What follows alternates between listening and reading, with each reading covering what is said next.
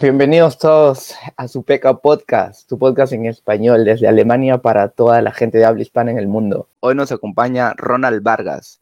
Él es médico en medicina interna y está con nosotros. Hola Ronald, ¿cómo estás?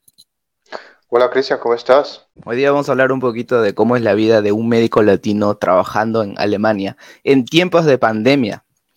Cuéntanos un poco tu experiencia, pero eh, claro, como introducción sería bueno para los oyentes que, que nos expliques un poco cómo fue tu transición de Latinoamérica acá a Alemania como médico. Bueno, digámoslo así, tuvo varios pasos. En primer lugar, el idioma. Lo que aprendes en la escuela de idioma, si bien es útil, no siempre es lo que usas en el, ¿cómo te lo digo? En, en, el, en, el, en el, idioma normal, digamos, en lo que se usa en el día a día.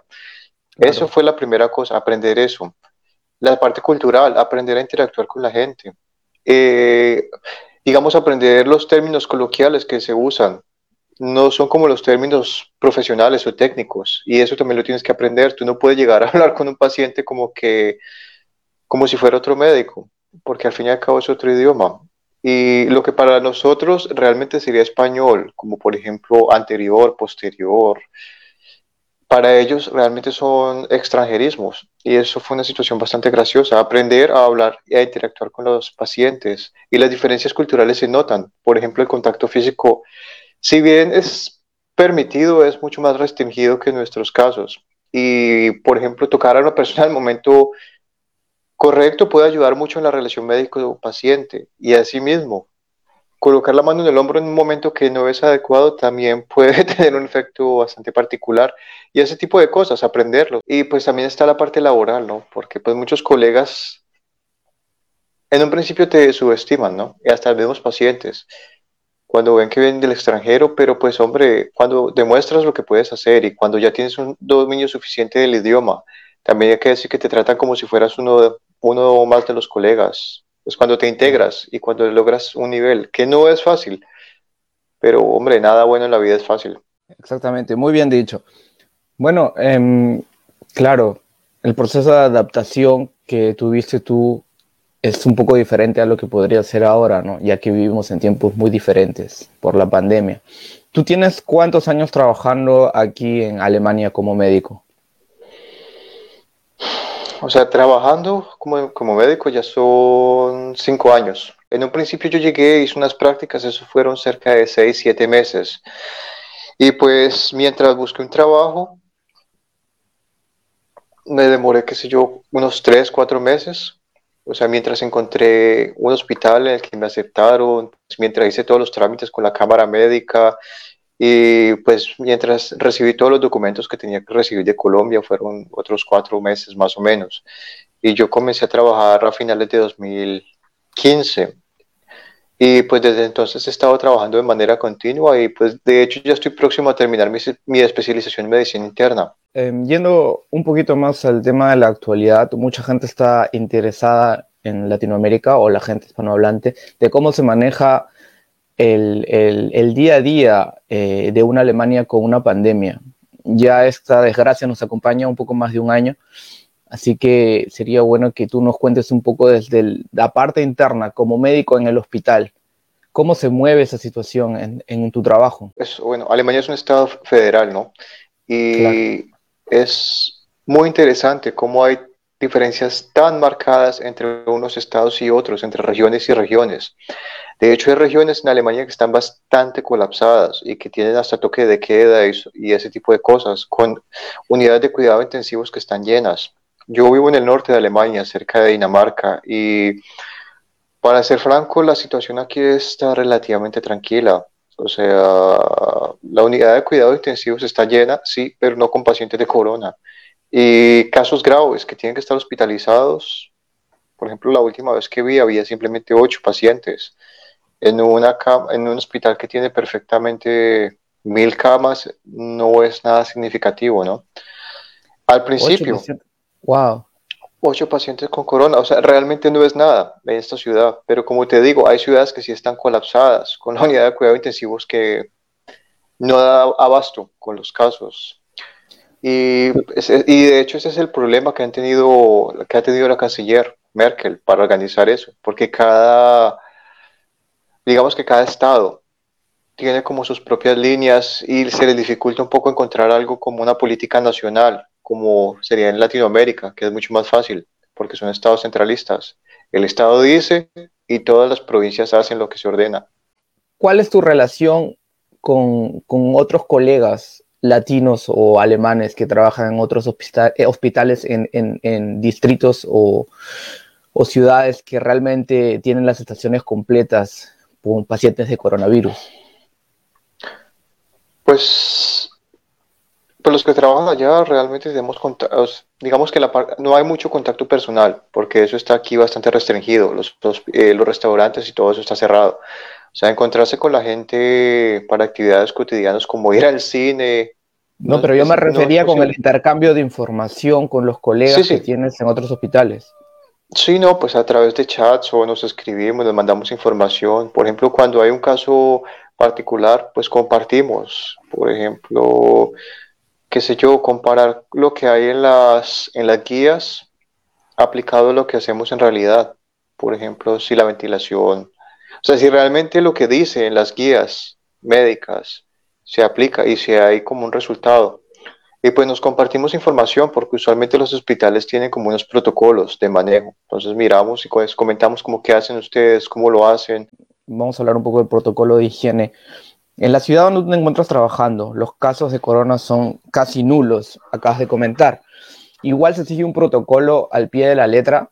¿Cómo trabajan ustedes? No solamente, en, no solamente en el hospital, sino eh, cuando vas a, una panadería o a este tipo de negocios que aún están abiertos. Sí, no, claro. Eh, por ejemplo, usar una máscara es obligatorio. O sea. Pero no, en la calle. De hecho, en la calle también. Hay determinadas calles y determinados sectores en la ciudad en los que es obligatorio usar una máscara hasta las 10 de la noche. Por ejemplo, si estás caminando por el centro de la ciudad o por determinadas calles de la ciudad, tiene, o sea, tienes que usar una máscara. Y si no la usas, pues hay una multa, ¿no? Eh, por ejemplo, a la hora de comprar, qué sé yo, pan, un café o ese tipo de negocios que aún están abiertos, tienes que llevar la máscara, te tienes que desinfectar las manos y tienes que respetar la distancia mínima de un metro y medio. En la parte laboral, pues es un poco, digamos que está un, paso más allá. O sea, la máscara la tengo que usar todo el tiempo, aún para hablar con los colegas. Y es una máscara de alta eficiencia, ¿no? No es como la máscara que se usa en la vida cotidiana. Pero ¿Qué pues ya... respecto sobre eso, sobre el uso de la máscara de tela, por ejemplo? Los países de Latinoamérica el protocolo requiere de que cada persona tiene que tener una máscara. Lo que pasa es que hay que reducir eh, el contagio a través de aerosoles. O sea, si bien puede que una máscara de tela reduzca los aerosoles, la tela per se no tiene un filtro y ese es el problema. O sea, por ejemplo, un tapabocas normal, como lo que usa un médico en cirugía, si bien parece tela, tiene filtros es un filtro y es hasta cierto grado impermeable y por eso reduce la posibilidad de contagio, porque ese es el problema. Y por eso, pues no sé, en Sudamérica o en Latinoamérica en general no lo hacen tanto como aquí, pero esa es la importancia de mantener una distancia mínima de un metro y medio. Los aerosoles. Pero la gente, claro, pero la gente que utiliza máscara de telas, incluso utilizan la misma máscara ya hace meses, ¿tiene efectos contraproducentes? ¿Qué prefieres tú desde tu punto de vista médico? que lo utilicen o que no lo utilicen. Pues no sería lo ideal. Utilizarla. Pero, pero pues hombre, si no tienes nada más. Y pues llegado el caso, si usas una máscara de tela, pues lavarla de vez en cuando, ¿no? sería recomendable. Pero por ejemplo aquí en, Alemania... Pero de vez en cuando, ¿a qué te pues, refieres con de vez en cuando? Yo tengo entendido de que los médicos están cambiando la máscara constantemente, cada cuatro horas, cada ocho horas, no la utilizan más de un día. No, pero depende, o sea, depende de qué hagas. Idealmente deberías usar una máscara al día, por ejemplo, pero también depende de qué tipo de máscara usas. Pero, es que también la realidad en Sudamérica no da para eso. Por ejemplo, si muchos no tienen para comer, no van a tener para estar comprando máscaras constantemente, porque eso también tiene un costo y a la larga se nota. Sí, te doy completamente la razón, pero te pido tu opinión personal y profesional usar una máscara de tela o no usar nada. O en el sentido de usar la misma máscara de tela siempre, o es preferible no usar una máscara. Pues es mejor usarla que no usar nada. Pero pues hay que lavarla cada dos, tres días. Desde el punto de, desde el punto de vista del contagio de COVID. Pero puede, puede, puede, producir algún otro tipo de enfermedades. O sea, también puede haber una, una eh, propagación de bacterias, ¿no? Es improbable porque la máscara, o sea, la máscara per se frena las aerosoles. Habría una mayor posibilidad de contagio si tocas la máscara. Sí, pero las micropartículas que salen cada vez que, que, hablamos, o sea, la saliva que se impregna en las telas, ¿no pueden producir ninguna enfermedades?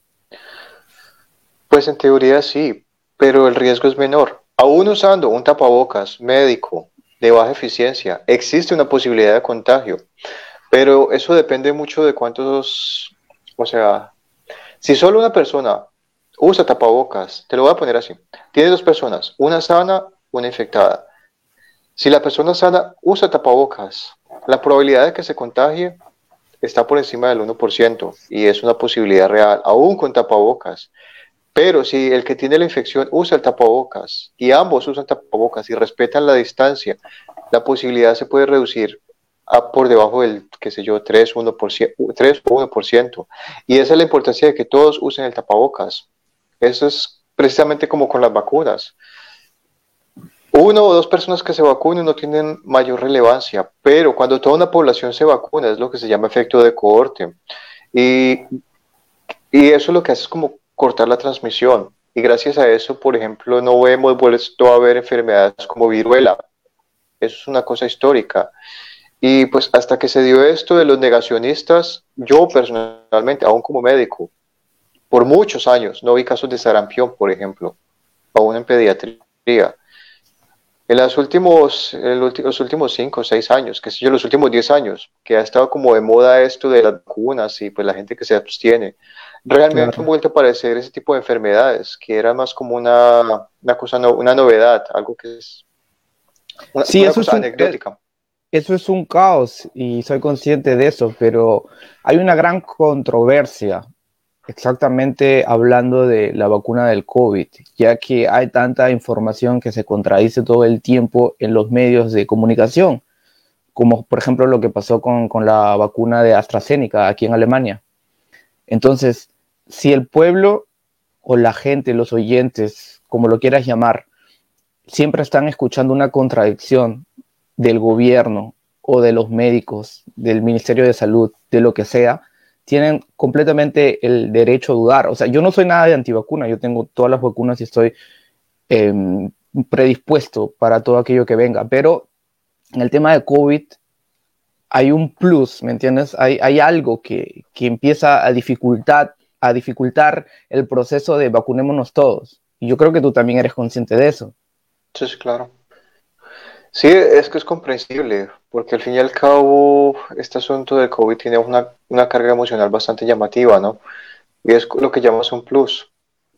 Y sí, pues todo el tiempo hay información nueva que esta vacuna produce este efecto secundario, esta vacuna produce el otro, pero lo que hay que tener en cuenta es el tiempo en el que se produjo. Es un tiempo récord, realmente. Es... Normalmente para desarrollar una vacuna se, se demora mucho, mucho tiempo, y no solo desarrollarla, es producirla en cantidades industriales, como ahora. Pues realmente eso es una cosa impresionante. Y por ejemplo, con AstraZeneca, estos casos de trombosis, sí, fueron dramáticos. Si una persona llega a tener eso, es una cosa bastante significativa. Es, y pues sí, tiene muchas consecuencias, pero aún así, si lo comparas con la cantidad de gente que tuvo la vacuna, no es estadísticamente significativo. Te doy un ejemplo. Por ejemplo, las pastas de, para planificar eh, los anticonceptivos. Ellos también pueden producir trombosis. De hecho, más. Si a eso vamos, fumar es muchísimo más dañino. Pero en la vacuna del COVID, es, primero que es, como tú lo has mencionado, es un tema muy emocional, es un tema que, que, que, cambia, que cambia el día a día de las personas. O sea, ahora es prácticamente se rige tu vida a tienes COVID o no tienes COVID, estás cumpliendo el protocolo o no lo estás cumpliendo. ¿Entiendes a lo que quiero llegar? Sí, sí, y, sí, es, es, es claro. Y aunque no te obligan, técnicamente a usar la vacuna, si lo hacen de manera indirecta. Por ejemplo, acá en Alemania están discutiendo ciertas libertades para la gente que ya se vacunó. Por ejemplo, ciertas facilidades para viajar, ir a restaurantes. Y eso es una forma implícita de ejercer presión, ¿no? Claro. Pero pues... Por eso hay mucha gente reclamando. pero pues la situación es así. Y, y por lo que parece, esto es un, algo con lo que vamos a vivir por mucho tiempo. Aún si desarrolla la vacuna, el virus llegó para quedarse. Exactamente como con la influenza. Si te pones a pensar, llevamos más de 100 años lidiando con la influenza, después de la pandemia de la gripe española.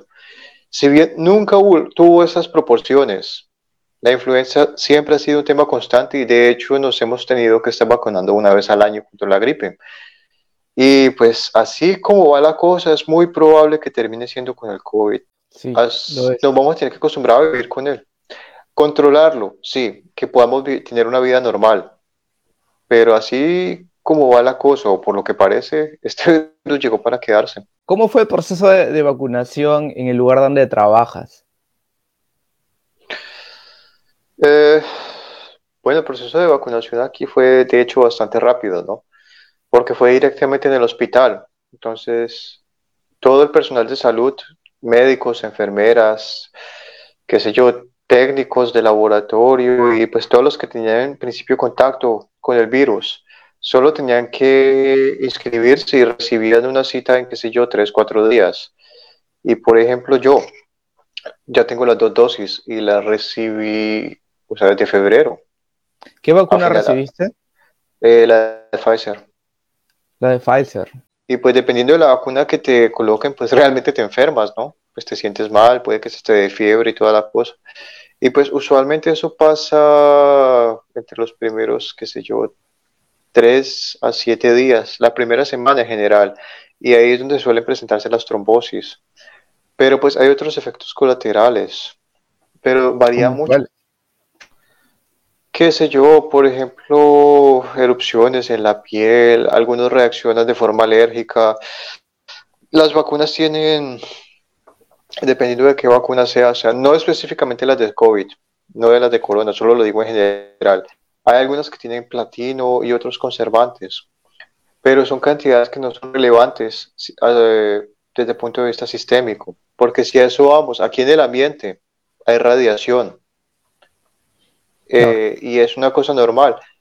Si es que tú fumas, en ese caso, por ejemplo, solo con fumar, también estás inhalando radioactividad. O sea, no solo son las sustancias tóxicas propias del humo, hay radioactividad.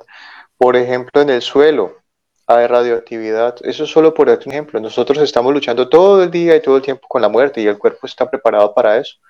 Y sí es cierto que puedes tener una, reacción alérgica, por así decirlo, la vacuna. Pero si a eso vamos y si estás predispuesto, hasta dándote una pastilla para el dolor de cabeza, puedes tener una reacción algunas de ellas bastante dramáticas, como por ejemplo, que se yo, una falla hepática fulminante y ese tipo de cosas. Solo para darte un ejemplo. Es que son cosas anecdóticas, pero es como la, como te estaba comentando, la, ¿has visto algún caso de viruela o alguien con viruela? No creo. No conozco.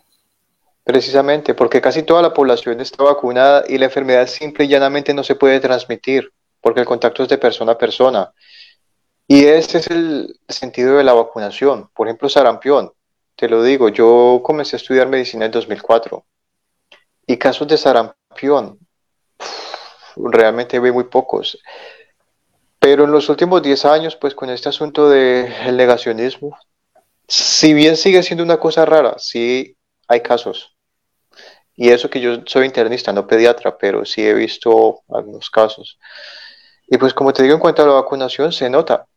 El efecto se nota, pero no es una cosa inmediata. Como tú dijiste, Israel comenzó muy, muy, muy temprano con la vacunación y son muy organizados los judíos. Eso hay que destacarlo. Y pues también está, digamos, el otro lado, la otra cara de la moneda. Por ejemplo, Estados Unidos, que desde un principio ignoró la enfermedad, dijo, continuamos con nuestra vida como si nada. Básicamente se ha muerto medio millón de personas. Brasil, más o menos tiene la misma tónica. Y por ejemplo ahora la India, que o sea, realmente estaba real, eh, relativamente controlada la epidemia, ¿no? pero pues levantaron las medidas antes de tiempo. Y pues ya ves, hay días en que tienen hasta 300.000 infecciones nuevas.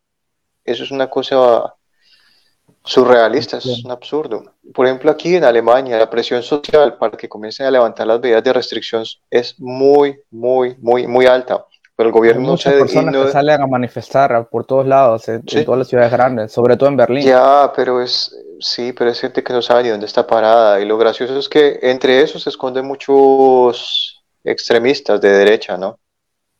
Sí. Que usan eso como, que usan eso como una, ¿cómo te lo digo? Es como, como excusa para hacer manifestaciones xenófobas, porque realmente eso aquí está muy, muy, muy limitado, o sea, y lo castigan severamente, las la, lo que es toda la parte de extremismo, pero pues usan eso como una oportunidad, como una válvula de escape, y se, o sea, eso, lo que te quiero decir, la gente tiene derecho a protestar, eso es parte de la libertad, pero en los estados sociales de derecho me parece que a la gente se le ha olvidado que también existen los deberes.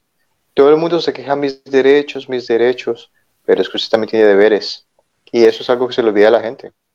Y los derechos individuales siempre están limitados por los derechos de los otros individuos. Tú lo ves desde un punto de vista muy médico, muy profesional, pero la gente que no se relaciona mucho con la rama que tú has estudiado, la gente que solamente escucha las noticias, está completamente, en primer lugar, decepcionada porque Alemania es una potencia mundial, ha sido un ejemplo para el mundo en muchas ocasiones, ¿no?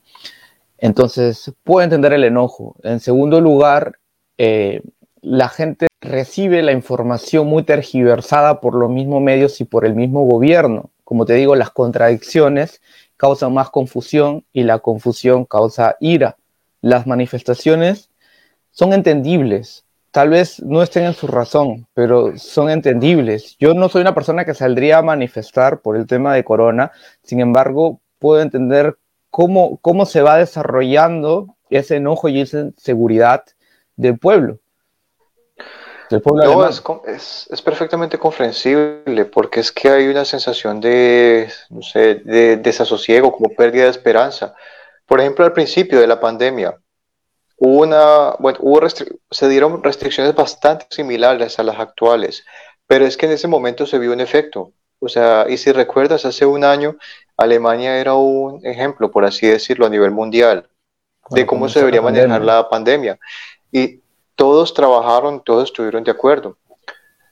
Pero pues es que a largo plazo es comprensible. Por ejemplo, los dueños de restaurantes de momento no pueden trabajar y después de un año de no recibir ingresos, cualquiera estaría decepcionado y enojado, o sea, yo lo entiendo. Por ejemplo, un año sin poder ir a cine y hacer una vida normal, eso a la larga comienza a tener peso. Y cuando ves que el gobierno no sabe exactamente lo que hace y como te digo, que no hay unas políticas claras, o sea, hoy dicen una cosa, mañana dicen otra, o sea, eso es comprensible. Causa confusión y causa confusión. Pero también hay que decir que al fin y al cabo las decisiones las tienen que tomar aquellos que están capacitados para eso. Y sí, si bien es cierto que la gente está frustrada, está cansada, yo mismo estoy cansado, o sea, hace un año no puedo ir así, no puedo hacer nada, no puedo viajar a ningún lado, estoy medio encerrado como un ermitaño, pero pues esa es la situación. Claro, precisamente esa frustración social se manifiesta en cada protesta, en cada demostración. Exactamente, es como por ejemplo, o sea, por darte un ejemplo, Colombia. A principios de año realmente estaba bastante estable con la tasa de transmisión, era una cosa bastante impresionante. Y pues un país como Colombia no puede darse el lujo de estar todo el tiempo encerrado porque mucha gente vive del día a día. Claro, la informalidad es grande en Latinoamérica. La, informalidad es... grandísimo. Toda la gente vive, más del 70% de la población en Perú vive prácticamente de lo que gana en el día para Ese es mi punto. Ese es mi punto, pero igual el Estado, por medio de la policía, toques de queda, etcétera, obligó a la población a hacer eso. Y sí es una tragedia social, pero aún así se propone saber, realmente las tasas de contagio estuvieron bastante bajas, pero el coste social fue dramático hubo gente muriéndose de hambre, literalmente. Pero asimismo, por ejemplo, el gobierno, por ejemplo, el gobierno de Duque, en plena pandemia, tiene la brillante idea de hacer un día sin IVA. IVA es como el impuesto de valor agregado, como ustedes saben. Y en medio de la pandemia, con cifras controladas, hizo tres días sin IVA. Eso se tradujo en que la gente salió como en hordas, en manadas a comprar. No respetaban las normas. Y ahí comenzó la, la epidemia de verdad en Colombia. Y ese tipo de cosas. Que uno se pone a pensar y es como que, ¿en serio esta gente qué está pensando? O, Han habido medidas muy desatinadas, ¿no? Como esa y como muchísimas más. Por ejemplo, en Perú, eh, en, en, creo que fueron solamente dos semanas, decretaron que los días pares podría salir los hombres y los días impares las mujeres. Y, y, y bueno, no, no toman en cuenta los aspectos socioculturales, ¿no? En, generalmente en, Perú o en Latinoamérica las mujeres son las que salen a comprar, las que hacen el mercado. Entonces, ¿qué se logró? Que, que los días en que los hombres podrían salir a comprar estaban prácticamente vacíos y en los días que, que las mujeres podrían salir estaban reventando y el, el contagio se produjo, se, se, elevó de una manera exponencial. Sí, no solo eso, o sea, en Latinoamérica está, la, está también el factor corrupción, ¿no? Como Aparte, que es el mal de los males. Eso hace todo un poco más difícil porque no tenemos suficiente y lo poco que a veces lo roban, eso es una mala cosa. Es como, por ejemplo, o sea, ya que estamos hablando de Perú, ese caso de unos funcionarios del gobierno que sin importar los demás, sin estar, digamos que, sin tener el turno, aprovecharon su posición política para vacunarse y vacunar a la gente cercana a ellos. y exactamente, y exactamente así es en Colombia. También a la hora de, o sea, por ejemplo, Colombia comenzó muy tarde a vacunar, pero eso también tuvo que ver con que se destaparon unos escándalos, que estaban comprando las vacunas a, a un precio exorbitante, casi doble lo que debería costar. Entonces, solo por robarse una comisión y, ese tipo de se cosas. Lucra con la salud del pueblo. O sea, eso es, lo, eso es lo más patético. La pandemia ha demostrado qué tan dramático es ese mal de la corrupción para todos los países latinoamericanos, porque es que son todos. No hay uno que se salve. Unos en mayor o menor medida. Pero ese es nuestro mayor esa problema. Es la realidad. Política. Sí. Esa es la triste realidad de nuestro pueblo. Pero bueno, nos podríamos pasar días enteros hablando de ese tema. Lamentablemente el tiempo se nos está acabando, así que me gustaría que, que des un, mensaje desde tu posición personal y profesional del ámbito en el que tú te desarrollas, que es la medicina interna, para la gente que nos está oyendo, para el público, eh, para la gente que ya no puede resistir más, para la gente que sale a demostrar, para la gente tal vez que está en el lado extremo del, de, la, de la mesa, eh, diles algunas palabras realmente cuando se tiene hambre y no se pueden pagar las cuentas, hay poco que se puede decir. Pero pues en la medida de lo posible, mantener las medidas de higiene, pues usar el tapabocas y todo lo que recomiendan las entidades de salud. En cuanto a la vacuna, pues en Latinoamérica se están aplicando muchas y pues depende de cada país.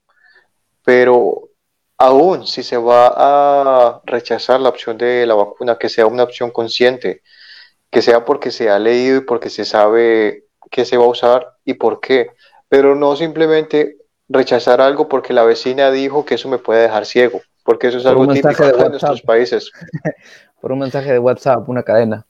Sí, eso es lo más triste, o sea, eso es un derecho y nadie te puede obligar a aplicarte algo, pero si lo haces, que al menos sea una decisión consciente, que no sea, como te digo, la típica cadena de WhatsApp, o mi tía dijo, o la vecina dijo, o la vecina dijo que me tomara el agua de la hierba con yo no sé qué, que el otro de ese tipo de cosas no funcionan así. y pues, el cañazo pues nada, sí, pues nada, a ver qué pasa, porque pues como te digo, esto va a ser una cosa que va a durar bastante, ¿no?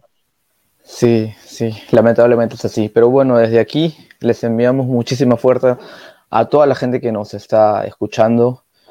Eh, manténganse tranquilos, que es lo principal, estar siempre con la cabeza fría para cualquier tipo de toma de decisiones.